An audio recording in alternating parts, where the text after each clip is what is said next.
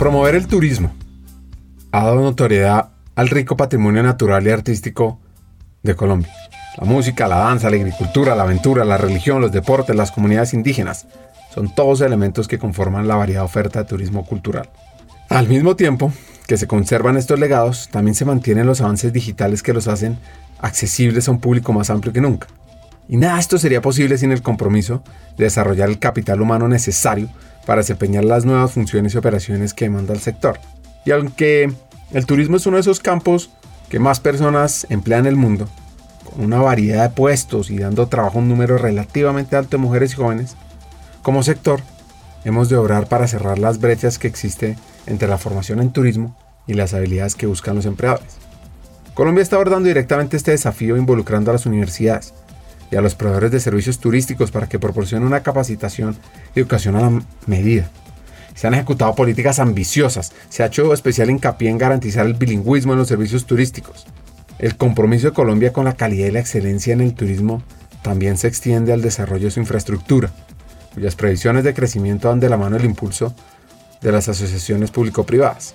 Y esto se traduce en productos más diferenciados, que promueven el patrimonio cultural y natural, una infraestructura turística para todo el año, un turismo inclusivo y sostenible, así como nuevos puestos de trabajo. ¿Qué tal esto? Pues lo escribió nuestra invitada de hoy en su libro Turismo Sostenible, 10 consejos para lograrlo. Y les quiero contar que este episodio es un recorrido por la tierra a la Sierra Nevada, por el valor del orden, del desarrollo desde el turismo, el impulso de la industria de su gente, los cinco pasos para el liderazgo, ser mujer, ser líder y también la pasión por el mundo culinario. Una playa dormida bajo una sierra sagrada, la tarde luce vestida de mil estrellas doradas. Hay una... Hackers del Talento, el podcast que busca cambiar el juego por lo humano en Iberoamérica. Nuestra tercera temporada está enfocada en ti. Luchar con determinación por lo que quieres en, en la vida, ¿no? Entender por qué te levantás todos los días y vas a determinado lugar o te conectás para desarrollar una tarea. Entender el por qué. Un equipo que mm, sean coachables. Una persona que no es capaz de hablar de sus fracasos o peor, que considera que nunca tuvo fracasos o nunca tuvo fracasos es una persona en la cual definitivamente no quiero invertir. Pues yo quiero invertir en personas que hayan fracasado muchas veces, este, porque quiere decir que aprendieron un montón. Cree en tu talento, tus capacidades, para que seamos parte clave de una región más competitiva, inclusiva, equitativa y próspera, donde juntos pongamos a las personas en el centro del mundo del trabajo. Nuestra responsabilidad es ayudar a líderes a que conecten su cabeza con su corazón. Porque es imposible hacer algo o tomar acción sobre una situación o sobre un problema del cual uno no es consciente. Esperamos que disfrutes esta tercera temporada, porque va a ser una fuente de inspiración, unión, colaboración, aprendizaje, debate para la comunidad interesada en el talento a través de historias, hacks, reflexiones. Yo me leo a mí mismo para que no se me olvide lo que yo es que enseñaba. Sea fiel a eso que usted escribió y que reflexionó así. A mí me han dado un par de consejos muy buenos, prácticos. Uno, uno tiene que leer lo que escribe. Y hay otro que también es práctico, que no es tan filosófico, pero que también me ayudó mucho. Y es que a la gente hay que recibirla. Y conversaciones con CEOs, líderes de talento humano, escritores, actores de cambio, vas a recibir múltiples ideas para evolucionar como persona como líder y para que tu empresa sea mejor. Soñar y pensar en grande es exactamente igual que hacer soñar y pensar en pequeño. Te invitamos a regalarte este espacio para ti, con conversaciones profundas y significativas que te harán pensar y te inspirarán a tomar acción. Únete a nosotros en este viaje para hackear el talento y juntos cambiemos el juego por lo humano, por un futuro fuera de serie.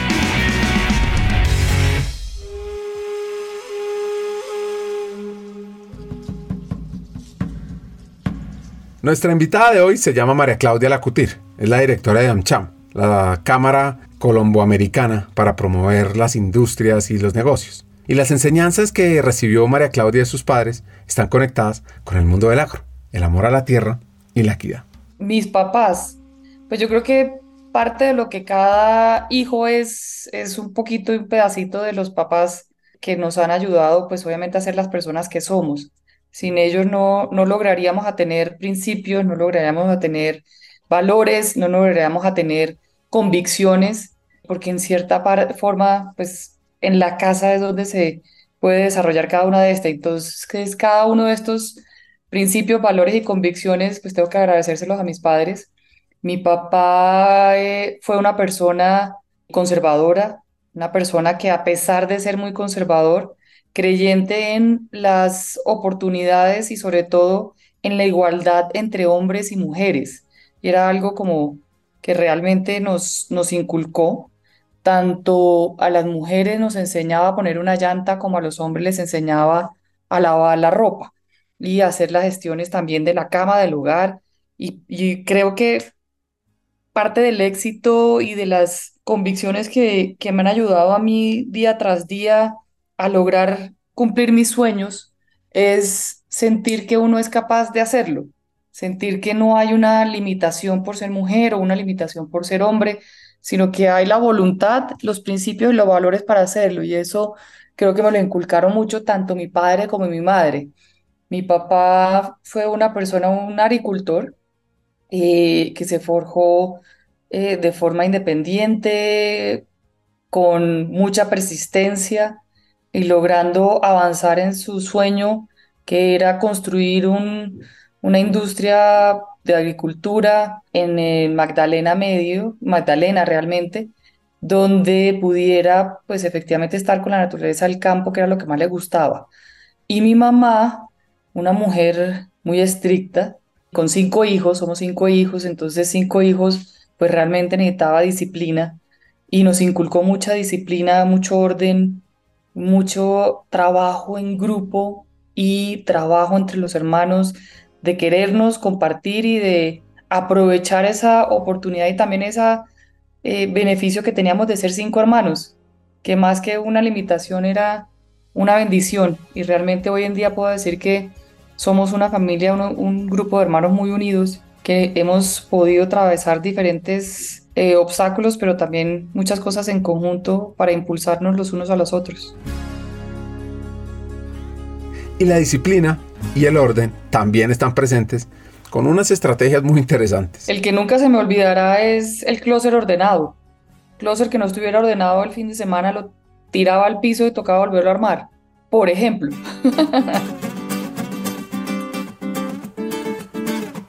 Y si no estaba ordenando los domingos, pues no se iban a la playa a estar con la familia y con los amigos. Menos mal que ya era ordenada. Realmente lo del closet era mínimo, porque mantenía el closet bastante organizado, entonces no tenía el problema de que me lo fueran a tumbar. Pero ¿qué me gustaba en esa época? Me gustaban mucho los deportes, jugaba básquet, béisbol, hacía ballet, esquí acuático. Era muy inquieta, soy una persona que realmente le gusta el movimiento y todos los días tenía algún, alguna acción y algún deporte. También una abuela que vivía muy cerca al colegio, entonces por las tardes, en algunas tardes que me dejaban, me iba donde mi abuela a cocinar. Y eso era parte realmente de felicidad. Ese día que, que lograba poder tener la oportunidad de salir del colegio e irme donde mi abuela a poder tener un espacio de, de poder cocinar, eso era, mejor dicho, el sueño hecho realidad de su abuela, recuerda ese rico olor de la cocina, sacando esa torta caliente. Y esto pues la marcó más adelante, ya que estudió culinaria después de haber hecho un posgrado. Cocinaba muy rico, cocinaba de todo, pero sobre todo a mí me gustan los postres. Entonces siempre buscaba la forma de, de poder acompañarla. Antes de graduarse del colegio fue a recorrer sus raíces. De ahí después estudié por, estuve por fuera, realmente antes de llegar a la universidad estuve un año en Inglaterra, ocho meses en Francia. Soy, pues tengo nacionalidad francesa, entonces parte del interés era aprender francés, lo cual de una u otra forma aprendí algo, pero aprendí sobre todo repostería porque me metí al cordon bleu en inglés. Entonces no hice la tarea como debía haberla hecho, pero sí fui muy feliz estudiando un poco de repostería.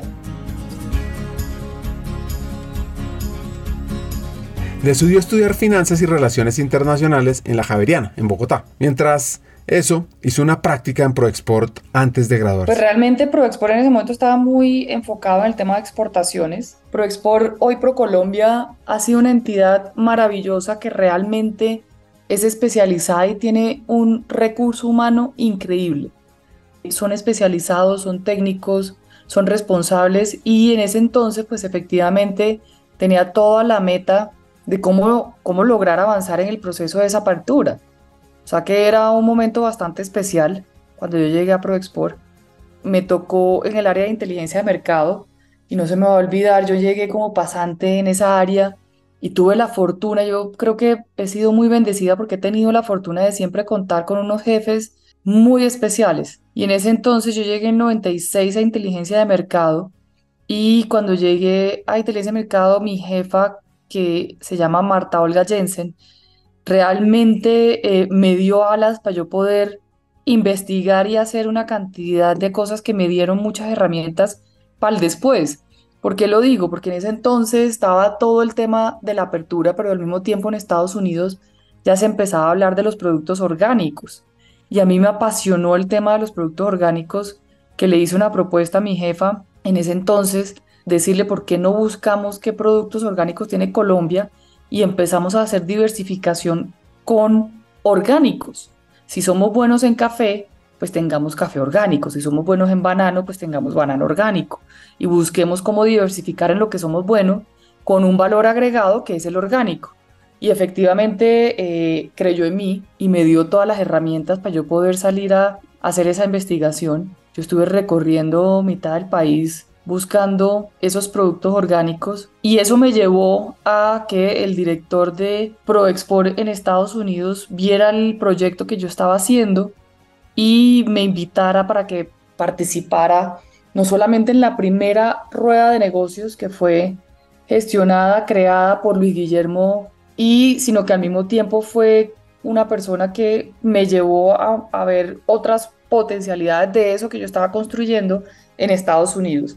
Entonces, una cosa fue llevando a la otra, que me ha permitido, pues, efectivamente encontrar con muy buenos jefes, que me han ayudado a, apalancar y a sacar lo que mejor pueda de mí para poder seguir construyendo. Y de ahí salió el primer proyecto de productos orgánicos, que me acuerdo que fue en el 97. El primer proyecto de productos orgánicos, imagínense esto. Y es que la historia de estos productos es un viaje fascinante que refleja la evolución de la conciencia humana hacia la salud, el medio ambiente y las prácticas agrícolas sostenibles. Esta historia comenzó en el siglo XX, aunque las raíces de la agricultura orgánica se remontan a técnicas tradicionales utilizadas durante siglos. Imagínense que en 1940, una respuesta al rápido aumento de la agricultura industrial y el uso intensivo de productos químicos sintéticos en la agricultura dio origen al movimiento orgánico moderno. Y aparecieron figuras pioneras como Sir Albert Howard en Inglaterra o Rodel en los Estados Unidos y Rudolf Steiner en Alemania, que promovieron la idea de que la salud del suelo, las plantas, los animales y los humanos están intrínsecamente conectados. Ellos abogaron por métodos de cultivo que respetaban los ciclos naturales y mantuvieron la integridad del suelo, sin depender de sustancias químicas sintéticas. Pues ya por la década de los 60, de los 70, este movimiento cobró un impulso como parte de una conciencia ambiental mucho más amplia. Salió un libro muy famoso que se llama Primavera Silenciosa, que jugó un papel clave al exponer los peligros de los pesticidas y los fertilizantes químicos. Y bueno, ya en los 80 y en los 90, la demanda de productos orgánicos creció significativamente, impulsada por esa preocupación por la salud, el bienestar animal y los impactos ambientales de la agricultura convencional. Incluso, en 1990, el Congreso de los Estados Unidos aprobó la Ley de Alimentos Orgánicos, que estableció las bases para las normas nacionales de productos, o de producción más bien, orgánica. En ese frío me acuerdo que Luis Guillermo Echeverri me invitó para que fuera parte del equipo de ProExport Estados Unidos. Yo le mencioné que quería estudiar en Cornell en economía agrícola. Él salió de esa universidad y de estudiar eso. Y él me presentó y la verdad que parte del ejercicio fue que me fui a hacer un estudio de mercado sobre el café contratado a la Universidad de Cornell por ProExport donde yo fui partícipe del proceso y una del equipo que generó en ese momento, esto fue en el 97, generó el primer estudio donde decía que había una oportunidad importante para hacer las tiendas Juan Valdés. Ese estudio salió de la Universidad de Cornell y ese estudio fue liderado por Luis Guillermo Echeverry y por el DIN, el rector de Economía Agrícola de Cornell. Si quieren saber más sobre liderazgo y las tiendas Juan Valdés, tienen que irse a Hackers del Talento, buscar el episodio 93 con la CEO de esta empresa, Camila Escobar. Les cuento algo. ¿Sirvió el estudio? Pues en parte yo creería que sí tiene mucho que ver ese estudio, porque mostraba realmente esas oportunidades que se tenía en Estados Unidos principalmente, cómo potencializar las exportaciones de café y sacar mayor valor agregado. Y la respuesta que saca el estudio es, una de las variables importantes es tener este tipo de, de tiendas de café que ya estaban surgiendo y que estaban más que todo en Los Ángeles, en San Francisco, en California principalmente, pero que ya se veía deslumbrar Starbucks y los demás. Y decía, pues una tienda de Juan Valdés teniendo una marca tan potente como Juan Valdés, pues efectivamente tiene mucho sentido. Y se hizo un análisis bastante riguroso donde efectivamente mostraba que ese era uno de los caminos. Posteriormente se aplicó, pero se aplicó mucho más tarde. Ese posgrado le permitió aprender sobre mercadeo de productos alimenticios y al coger la rama de administración combinado con economía agrícola, trabajó primero en una empresa en Estados Unidos, luego en Yupi.com, después en Egon Sender. Tiene dos hijos y comienza a trabajar desde ProExport con el presidente Uribe, el presidente de ese momento, en temas de turismo. Muy retador, pero al mismo tiempo muy gratificante porque hay que decirlo, el presidente Uribe, en su momento cuando empezamos con todo el tema de turismo, la razón de empezar ProExport con turismo fue porque en un consejo comunal en Cartagena donde mi jefe no pudo asistir y me mandaron a mí, una persona alzó la mano y le dijo al presidente que, que cómo hacían para que les ayudaran a promocionar el turismo a nivel internacional, que efectivamente se estaba viendo ya el cambio en seguridad con toda la seguridad que el presidente estaba eh, haciendo a nivel de país, pero que se necesitaba una promoción fuerte del turismo para que el turismo pudiera crecer. En ese momento el presidente de Proexport era Luis Guillermo Plata y el presidente Uribe le pregunta a Luis Guillermo por qué no se está promocionando el turismo. Y Luis Guillermo, palabra más, palabra medio, puedo equivocarme porque efectivamente esto fue en el 2003, 2004. Luis Guillermo le mencionó al presidente pues que la función de Proexport era exportaciones, no turismo. Y el presidente se voltea y dice, pues de ahora en adelante Proexport también trabaja turismo. Y ahí empezamos el proceso de promoción de turismo a aprender. Y a mí me correspondió por estar, como dicen, en el sitio adecuado, en el momento adecuado, me correspondió en ese momento pues abrir el área de turismo en Estados Unidos, trabajar con mi jefe que era Mauricio Gómez, director de la oficina de Estados Unidos, una persona que había trabajado en turismo muchos años, o sea, un gran conocedor del tema que me enseñó mucho dentro de lo, del sector y que en conjunto pues logramos que los cruceros, porque la primera misión que nos puso el presidente fue, ustedes tienen que hacer que los cruceros vuelvan a Colombia. Y en eso el trabajo en equipo con mi jefe en ese momento pues logramos que efectivamente al año, al año, año y medio, ya empezaran a regresar los cruceros, pero esto fue un trabajo de presidente Uribe para abajo.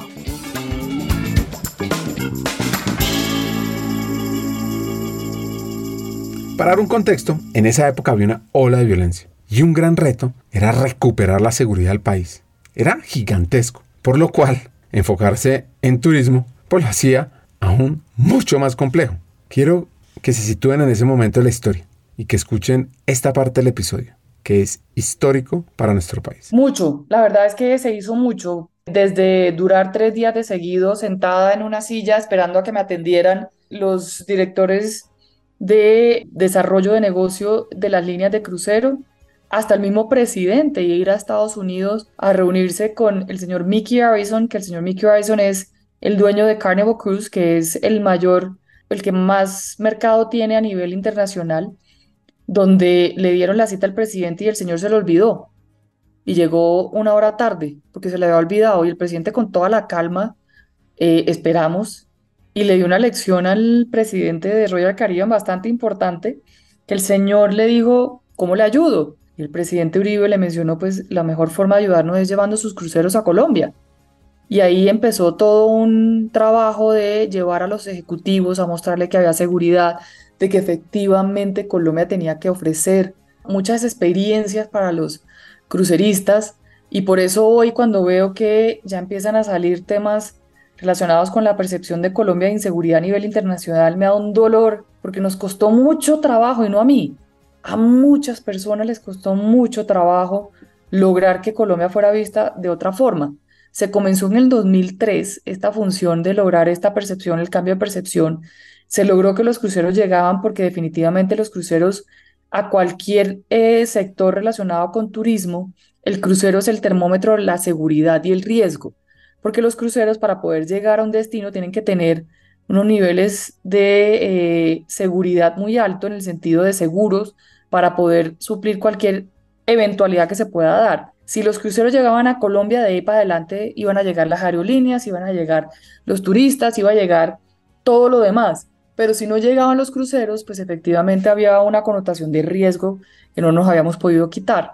Entonces fueron muchos años que se fortalecieron en el 2012, 13, 14 con todo el proceso de paz que abrió el presidente Santos y que realmente fue como la punta de lanza en el sentido de lo que se había construido anterior, en el anterior gobierno, se estaba potencializando en este con la firma del acuerdo de paz para mostrar que efectivamente Colombia es un país que recibe con los brazos abiertos y, como decía su lema de turismo, el único riesgo es que te quieras quedar. Y efectivamente eso, eso se dio. Y hoy ver esas noticias a nivel internacional de la seguridad y de las cosas que están surgiendo nuevamente da, da dolor. Así decía esa campaña.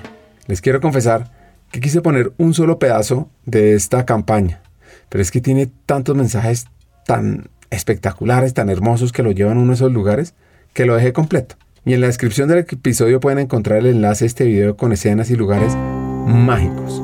Hay un lugar que nunca creyó en la palabra imposible. Un lugar donde los ríos quieren ser océano y el océano se cansó de la soledad. Por eso se unió a la cascada, la montaña, la cumbre nevada e incluso a otro océano. Un lugar donde el pasado convive con el futuro y donde la palabra infinito se escribe con colores sobre la playa, el monte, la selva y el cielo. Un lugar que desafía todos los días la imaginación. Un lugar llamado Colombia. Uno nunca se imagina cómo es Colombia. El mar de verdad tiene siete colores, donde los ángeles vienen de vacación. La belleza, la variedad de animales, la energía del río, la selva. La aventura de mi vida. Una ciudad amurallada abierta al mundo. Sin que te des cuenta, empieza a enamorarte. Te sientes cerca al cielo. Estás en la sucursal del cielo y en la capital de la salsa. Un paraíso donde las ballenas vienen de vacaciones. Es mágica, llena de cultura y de contrastes. Un lugar que cada día te sorprende de una manera distinta. Una ciudad que crece, que siempre está de moda. La ciudad de la eterna primavera. Un país lleno de historia y cultura. Donde un día vienes y no puedes dejar de volver. Un país de gente que lo reciben con brazos abiertos y un café sobre la mesa. Se contagia de esta pasión de los colombianos. La gente que querés tener cerca tuyo. La gente más hermosa del mundo. Te sientes vivo. Y te das cuenta que Colombia es otra cosa. Un lugar que cada día se esmera en sorprenderte de una manera distinta, donde la realidad puede ser mágica y donde la felicidad habita a la vuelta de cada esquina. Colombia. Colombia. Colombia. Colombia. El riesgo es que te quieras quedar.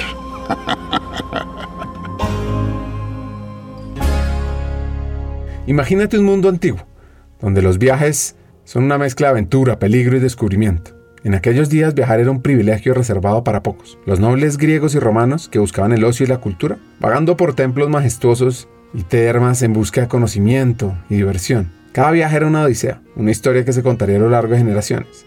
Y el turismo, digamos que avanza, avanza el reloj del tiempo hasta la Edad Media, donde adquirió un matiz mucho más espiritual. Los peregrinos, motivados por una fe profunda, recorrían largas y arduas rutas hacia destinos sagrados, como Jerusalén o Santiago de Compostela. Cada paso era una prueba de fe, de resistencia y una oportunidad para descubrir nuevas tierras y culturas. Luego llegó el Renacimiento y con él el nacimiento del turismo educativo, el Gran Tour. Se convirtió en un rito de paso para los jóvenes aristócratas, un viaje a través de Europa para empaparse de arte, de historia, filosofía. Era un tiempo de iluminación, donde viajar significaba crecer, sofisticación y conocimiento. Y ya, pues la época de la revolución industrial marca otro giro decisivo. El mundo se hizo más pequeño gracias a los ferrocarriles y los barcos de vapor. Las playas y balnearios se llenaron de turistas en busca de descanso y recreación. Por primera vez, las clases medias podían escapar de la rutina diaria y sumergirse en el placer de viajar. Y llegó el siglo XX, que trajo consigo el auge del turismo de masas. Automóviles y más tarde vuelos comerciales abrieron puertas a destinos antes inimaginables. Ciudades como París, Nueva York se convirtieron en íconos turísticos. El mundo estaba al alcance de la mayoría, no solo de unos pocos afortunados. En Asia, generalmente, me llama la atención el comentario de él, porque en Asia, si por algo nos conocen a nosotros es por el café. Y la razón por la cual nos conocen por el café es porque a pesar de que el sector de playa es el sector más grande en turismo a nivel internacional, los asiáticos no se asolean por tema cultural de que si la piel es muy oscura, pues pierde el rango. Entonces, a lo que nos conocen a nosotros es por el tema del café, para que veas tú. Es, otra, es otro de los aportes también que, que se hace, que se connota en, en todo este análisis y en todas las experiencias que se van abriendo. Volviendo a la historia, llega a cumplir un sueño. Después de la marca País, entro a la campaña del presidente Juan Manuel Santos, siendo secretaria privada de la, del candidato, y posteriormente pues llego a, a, la presidencia de Procolombia. Para mí era un sueño, porque yo había comenzado en Procolombia en, el en 1996 y esto fue 2010. Llevaba ya varios años en varios, comencé como pasante en la entidad y lograr ser presidenta de la entidad, pues realmente era para mí un sueño que estaba cumpliendo. O sea que fue realmente un, una satisfacción muy enorme, muy grande, llegar a ser presidenta de ProColombia, una entidad que, sigo insistiendo, es de las mejores entidades que tiene el país, que hay que cuidar, que hay que seguir manteniendo ese profesionalismo, ese talento humano que es realmente lo que la hace diferente, porque más allá es el servicio que se presta para lograr acompañar a las empresas y a todo el que quiera exportar, atraer inversión y promocionar el turismo. Tres banderas realmente importantes para el crecimiento del país. ¿Alguna vez has sentido que puedes ser parte de algo más grande? En Hackers del Talento exploramos ideas y sobre todo trabajamos incansablemente por crear un camino hacia un mundo laboral más humano y próspero. Y lo sabes, tú eres parte crítica en esta misión. Imagina el efecto mariposa de compartir este episodio. Al pasar la voz a alguien que conoces, puede ser el catalizador de un cambio profundo en la vida de alguien más. Piensa en esa persona, alguien que como tú está listo para crecer y evolucionar. Compartir este episodio con ella no es solo un acto de generosidad, es un paso hacia la construcción de una comunidad más fuerte y unida. Únete a nosotros y sé parte de la vanguardia del cambio en el mundo laboral. Te puedes suscribir en LinkedIn buscando hackers del talento para descubrir diariamente aprendizajes del mundo del trabajo. Además, si ingresas a nuestra página web hackersdeltalento.com, te esperará nuestro newsletter Cartas al Talento, lleno de hacks y reflexiones semanales. Y recuerda, cada pequeña acción cuenta. Al unirte a nosotros, más que escuchar un podcast, estás activando un movimiento. Estás formando parte de una transformación global. Estamos aquí, listos para avanzar. Te quiero hacer una pregunta.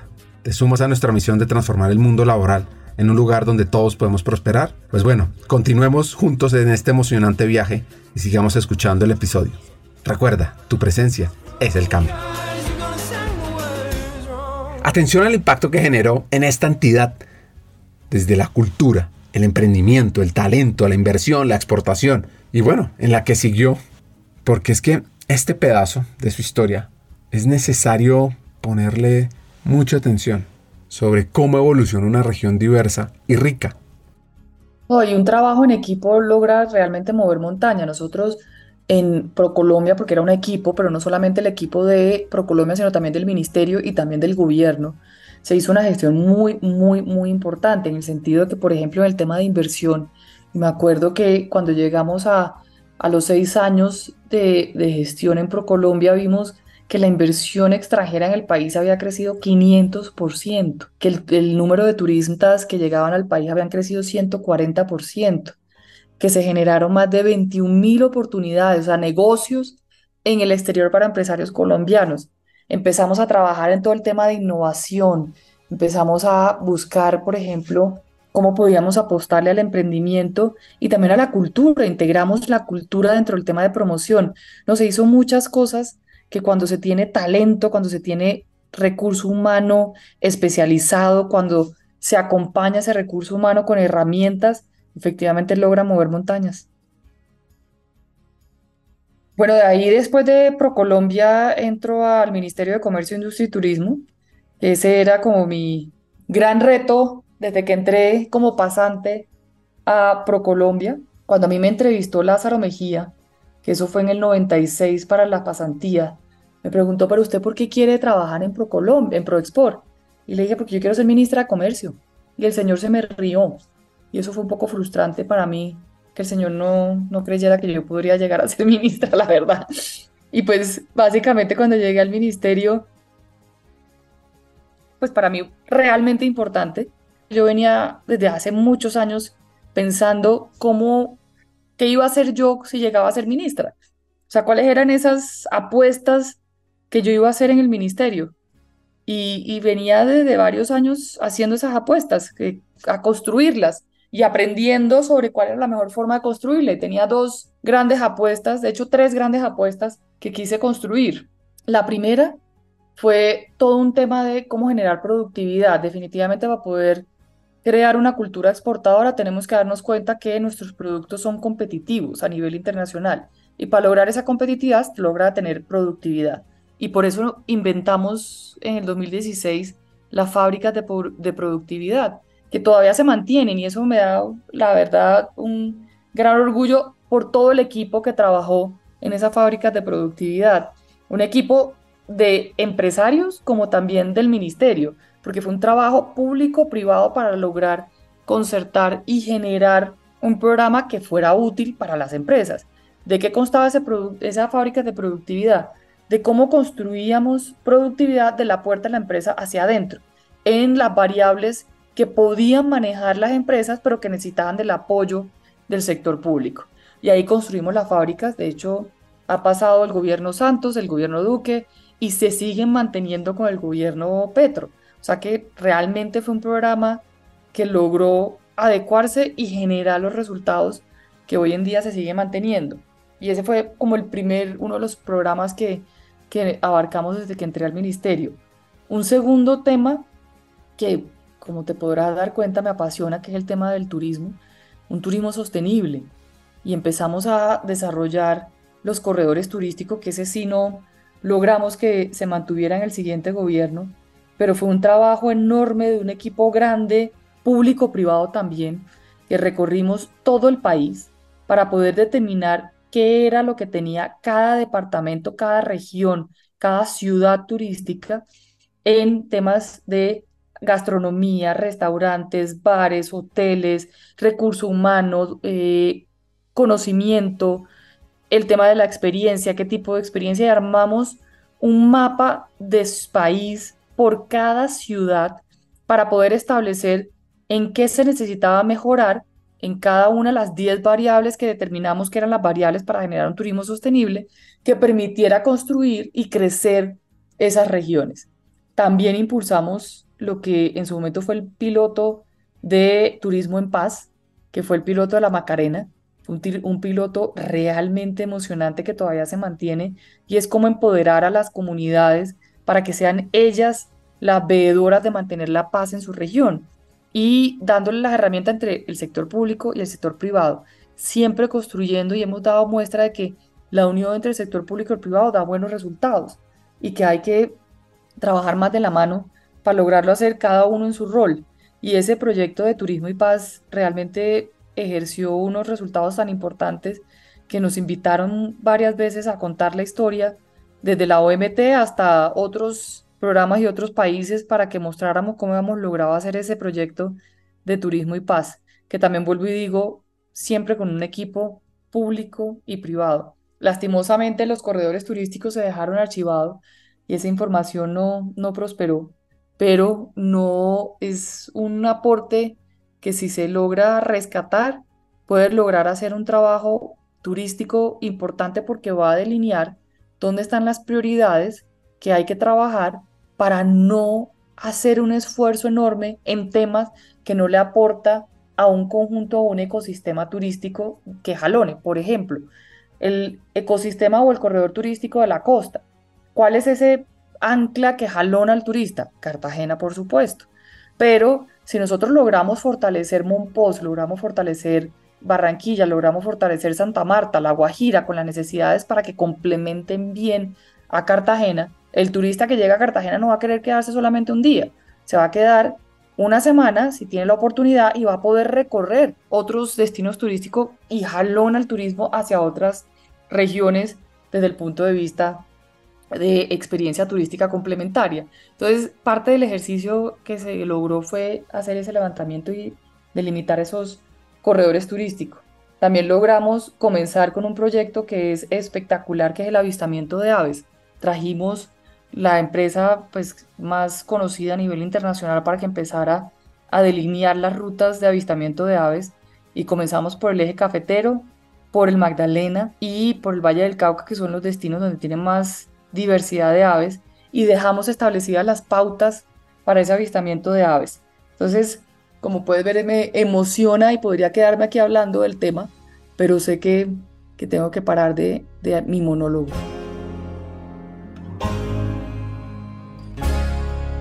¡Wow! ¿Qué poder tiene Colombia en turismo? En potenciar a las personas hacia esa industria, en fomentar que los colombianos conozcamos nuestra región, que invitemos a los latinoamericanos, al resto del mundo, a conocer este país de contrastes, de colores, a este maravilloso lugar.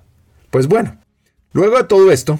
Publicidad política pagada, no mentira, no pagada, pero eh, yo escribí, después de salir del ministerio, escribí el libro de Turismo Sostenible, 10 consejos para lograrlo. Fue recoger toda esa experiencia que había adquirido en los, desde que entré a manejar el tema de cruceros en el 2004 hasta que salí del ministerio en el 2017 y es plasmar todas las experiencias, conocimiento, buenas prácticas aprendidas de otros países, de lo que Colombia tiene en, en este libro. O sea que sí podríamos hacer un otro podcast de, de turismo. Para transformar un país necesitamos un sector privado potente. Y esta hacker Samaria, por supuesto que lo cree. Atención a estos cinco pasos del liderazgo. Soy muy sesgada, para ser totalmente sincera, para mí el mejor ministerio y el mejor sector es el de comercio, industria y turismo, porque realmente yo crecí en ProExport, ProColombia posteriormente, comencé como pasante, hice toda la carrera adentro y al final pues llegué siendo presidenta de ProColombia y después ministra. Pues efectivamente yo tenía un norte muy establecido de donde yo sé que puedo aportar y es en el tema de comercio, industria, turismo y en los temas pues, de mercadeo que realmente me, me apasiona. Entonces no puedo ser objetiva eh, en ese sentido. Tengo que decir que para mí llegar al ministerio fue cumplir un sueño, fue realmente eh, mostrar y creo que de una u otra forma para muchas de las personas que trabajaban en ProColombia y que comenzaban a trabajar en ProColombia como pasante, ver que yo haber iniciado como pasante en ProColombia, haber llegado al ministerio, les da la idea de que sí se puede. Y yo creo que eso es parte importante de la responsabilidad que uno tiene como persona que pueda enseñar a otros a que sí se puede, que sí se puede lograr, que sí se puede lograr cuando uno tiene una convicción, pero sobre todo yo construí dentro de todo esto cinco pasos que cumplo a cabalidad en cada trabajo que entro y, que me direcciona mucho en mi vida. Y es que lo aprendo uno en el camino, además. El primero es encontrar lo que lo hace a uno feliz y sentir su vocación, que es lo más difícil. Esto no es fácil. Lograr uno saber qué le gusta y qué no le gusta, qué está dispuesto a sacrificar y qué no está dispuesto a sacrificar, qué es bueno, porque también uno puede, yo quisiera ser Shakira, pero no sé cantar, no tengo voz. Entonces, ¿para qué es bueno? Es, es muy importante, pero es muy difícil encontrarlo. Y cuando yo encontré que a mí lo que me gusta es el sector de comercio, industria, turismo, me gusta el tema de viajes, me gusta el tema de compartir, me gusta el tema de la, el servicio público, me gusta todo lo que es ayudar y poner un granito de arena para mejorar las cosas que podamos construir de país, pues efectivamente encontré un norte. Y lo encontré muy chiquita, lo encontré cuando llegué a ProColombia, antes de llegar a ProColombia yo sabía y, y ahí pues ya tenía un norte establecido que al principio pues obviamente era un norte, pero que no estaba 100% segura, pero en el transcurso del tiempo de trabajar en ProColombia pues se iba fortaleciendo ese norte y ese gusto y encontré que me hacía feliz. Lo segundo es permitirse soñar en grande, no, no limitarse, soñar obviamente con realismo y dentro de eso establecer su meta de lo que quiere y el camino que debe de seguir para lograr ese sueño. Pero no, no volverlo chiquito, es pensar en grande y decir yo sí puedo, yo sí puedo llegar allá. Un tercero es las convicciones y saber cuáles son las que no y cuáles son las que sí, cuáles son las que definitivamente no hacen parte del proceso que uno está dispuesto a sacrificar. También eh, establecer que si existen obstáculos, cómo los va a enfrentar y cuál, hasta dónde va a llegar.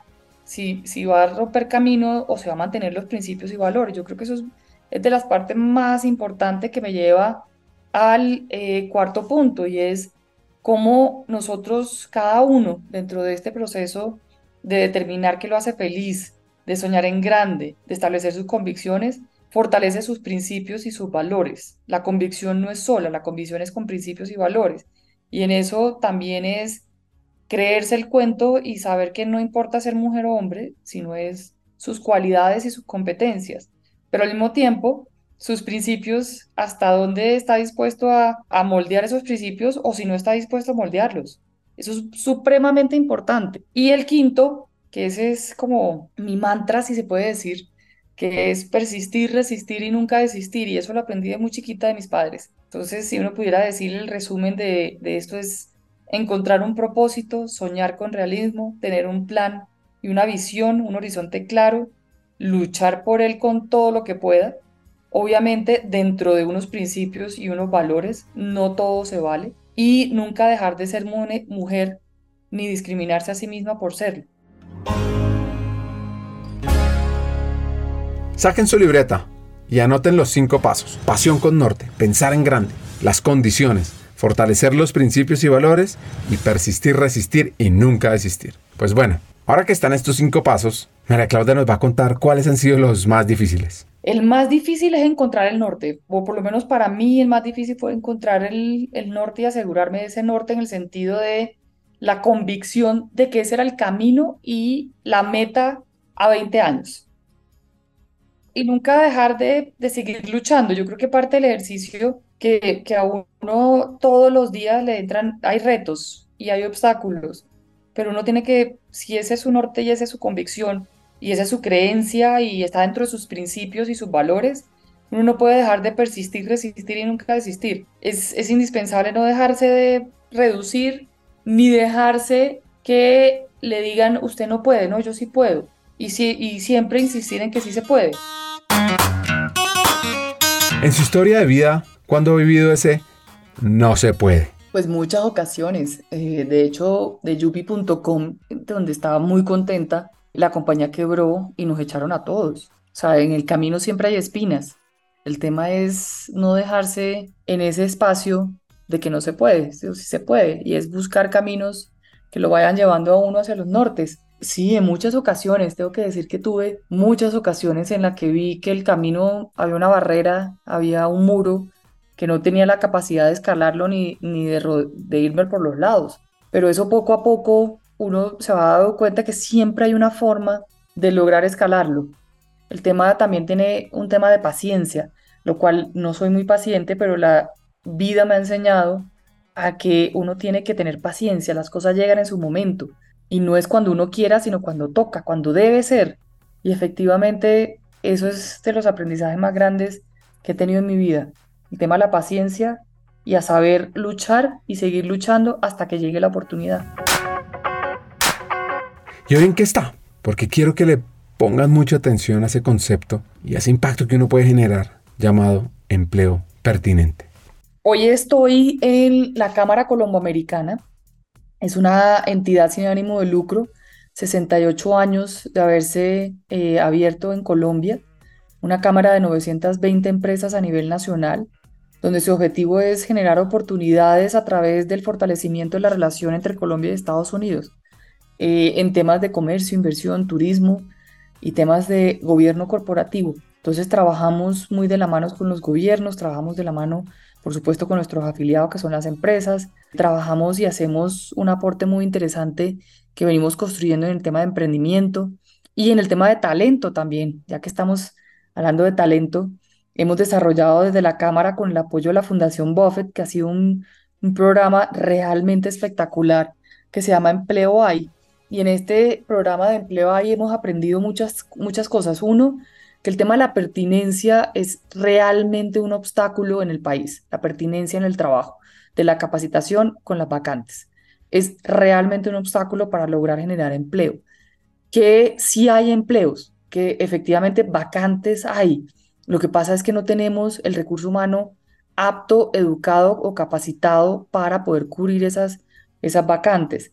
Que también se necesita una flexibilización, que los jóvenes hoy en día necesitan un espacio diferente al que nosotros crecimos, necesitan espacio para temas personales, necesitan espacio para viajar, necesitan espacio para tener tiempo para ellos y para lo que han llamado sus responsabilidades, que al mismo tiempo quieren, quieren trabajar, no es que no quieran trabajar, no quieren ser ni ninis, como dicen, no quieren ni trabajar ni estudiar, sino que no ven las oportunidades dentro del, del mercado y dentro de lo que se está ofreciendo. Quieren, quieren trabajar y quieren ser útiles, pero al mismo tiempo solicitan temas nuevos que efectivamente la actividad laboral normalmente no está acostumbrada a dar. ¿Qué hicimos nosotros con este trabajo de empleo hay? Recibimos un recurso muy importante, una donación de la Fundación Buffett a Colombia, donde teníamos una meta de lograr 3.500 jóvenes que tuvieran empleo formal indefinido y 2.000 que tuvieran que sean bilingües en inglés ah, cuando termináramos el programa. Logramos superar la meta y llegamos a 7.400 jóvenes con empleo formal indefinido en más de 40 tipos de sectores, capacitamos en habilidades blandas a 21 mil jóvenes, dimos formación técnica a estos 7.400 de acuerdo a las vacantes, pero adicionalmente a otros 16.000 dimos formación técnica acorde a las vacantes que se tenían o de las necesidades de las empresas. 4.000 jóvenes salieron con totalmente bilingües en B2 inglés donde obviamente un joven que tiene un segundo idioma puede ganar dos veces el salario mínimo en vez del, salario mínimo para la entrada por primera vez a un, a un trabajo. Entonces, se construye, estamos construyendo país y construyendo dentro de uno de los retos más importantes de Colombia, que es la generación de empleo en jóvenes, sobre todo en estratos 1 y 2, en ciudades como Medellín, Cali, Cartagena y Bogotá, en conjunto con nuestras cámaras con las cámaras, las AmCham en estas regiones. Entonces ha sido un proyecto realmente eh, importante para nosotros y para las más de 800 empresas que han contribuido a que se diera, a que fuera realmente un proceso que se volviera realidad. Imaginémonos por un momento en la piel de Amartya Sen. Sí, es el laureado economista y filósofo que reflexiona sobre el empleo como un vehículo hacia la prosperidad. Porque si uno coge sus ideas, desde su perspectiva el empleo es mucho más que un simple medio para ganar un salario. Es un pilar fundamental en la construcción de una sociedad justa, equitativa y próspera. Para Zen, el empleo no solo representa una fuente de ingresos, sino un medio para alcanzar la capacidad, que es un término que él acuñó para describir la libertad efectiva de una persona para realizar acciones y actividades que valora y desea perseguir. Pues sí, el empleo es por lo tanto una forma de empoderamiento, una vida hacia la autonomía personal. Así, a través del trabajo, las personas no solo satisfacen sus necesidades básicas, también desarrollan sus habilidades, cultivan relaciones, contribuyen al bienestar de ellos, de su familia, de la comunidad. Y por último, pues Zen ve el empleo como un elemento crucial para la dignidad humana. Trabajar nos permite sentirnos útiles, valorados, que son elementos esenciales para la autoestima y el respeto propio. En una sociedad donde el desempleo es elevado, no solo se desperdician recursos económicos, sino que también se erosiona el respeto y la autoestima de sus ciudadanos. Lo dice Fedesarrollo, si tú miras el análisis que hizo Fedesarrollo del 2000 2007, creo que es hasta el 2014, me puedo equivocar en las fechas, pero fue en un lapso bastante amplio, donde hizo un análisis profundo y encontró que el 70%, el 72% de las personas que reciben un empleo salen de la pobreza extrema, indefinidamente, mientras que el 9% de las personas que reciben un subsidio salen de la pobreza extrema. Entonces, efectivamente, esta generación de empleo va mucho más allá del simple hecho de cubrir una vacante. Va a lograr generar oportunidades y no oportunidades para una persona, es para una familia. Es lograr cubrir esa movilidad social. Nosotros hoy en Colombia, para poder generar esa movilidad social, nos vamos a demorar 11 años. O sea, ¿qué quiere decir la movilidad social? Una persona que hoy yo como mamá no tengo la oportunidad de tener educación, ni para lograr que de mi familia, en 11 generaciones, va a tener que pasar para que alguien pueda tener esa movilidad social. Nosotros tenemos que reducir eso. Y la única forma de reducirlo es con empleo.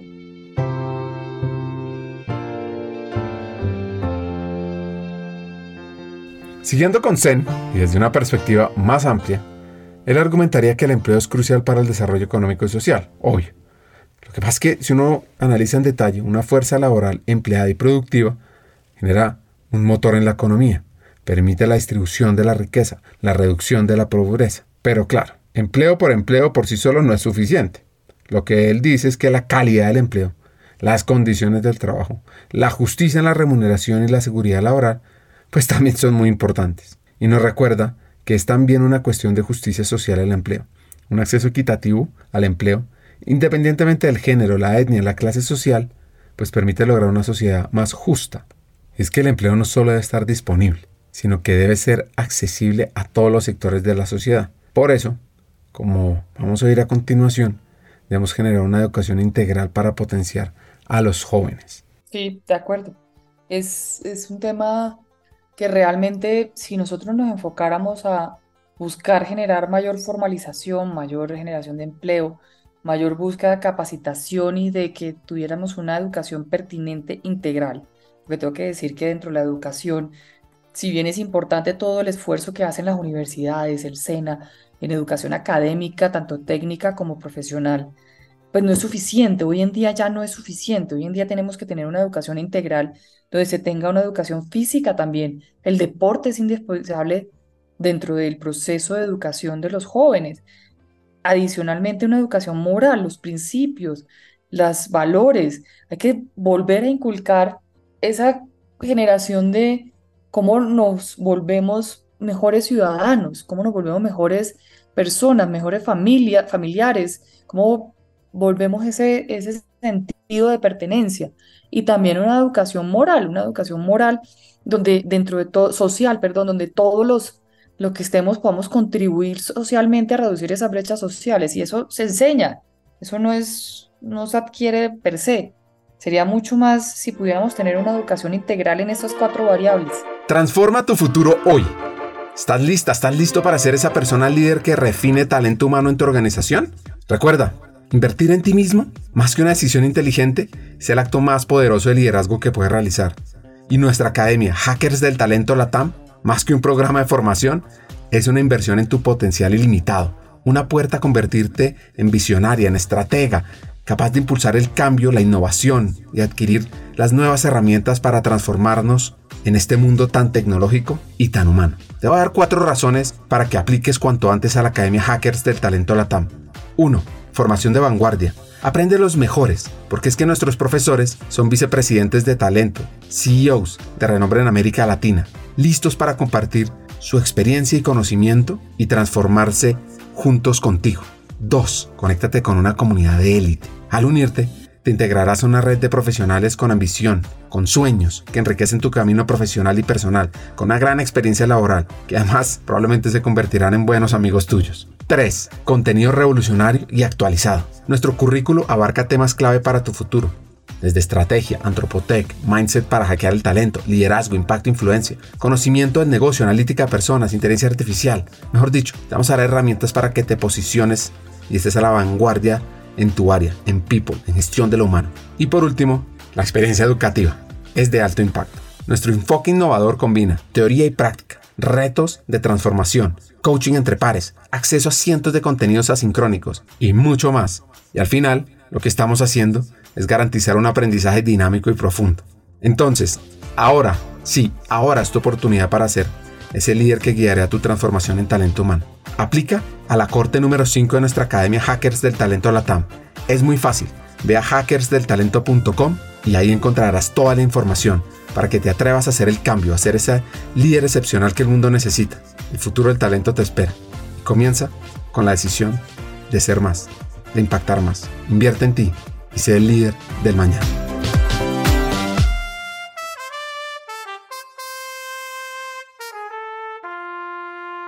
Y atención a esto. De, de hecho, si tú miras comparado Colombia con los países de la OECD, el 46.7% de los jóvenes tienen acceso a educación media versus el promedio de la OECD que es el 92.7. O sea, estamos en la mitad del promedio que los jóvenes cuando salen de secundaria tienen esa posibilidad de tener acceso a la educación media. Y en la secundaria tampoco es que estemos tan igual como la OECD, estamos en un 79% versus un 97% de la OECD, donde más nos acercamos es en la primaria, estamos en un 90% versus un 99%. Pero de todas formas, en cada uno, en la primaria, secundaria y sobre todo en la educación media, tenemos un camino pendiente que cubrir. Su consejo, pues, es persistir, resistir y nunca desistir. Y con eso cerramos esta gran conversación con una mujer fascinante como María Claudia Lacutir. Inspiradora, transformadora.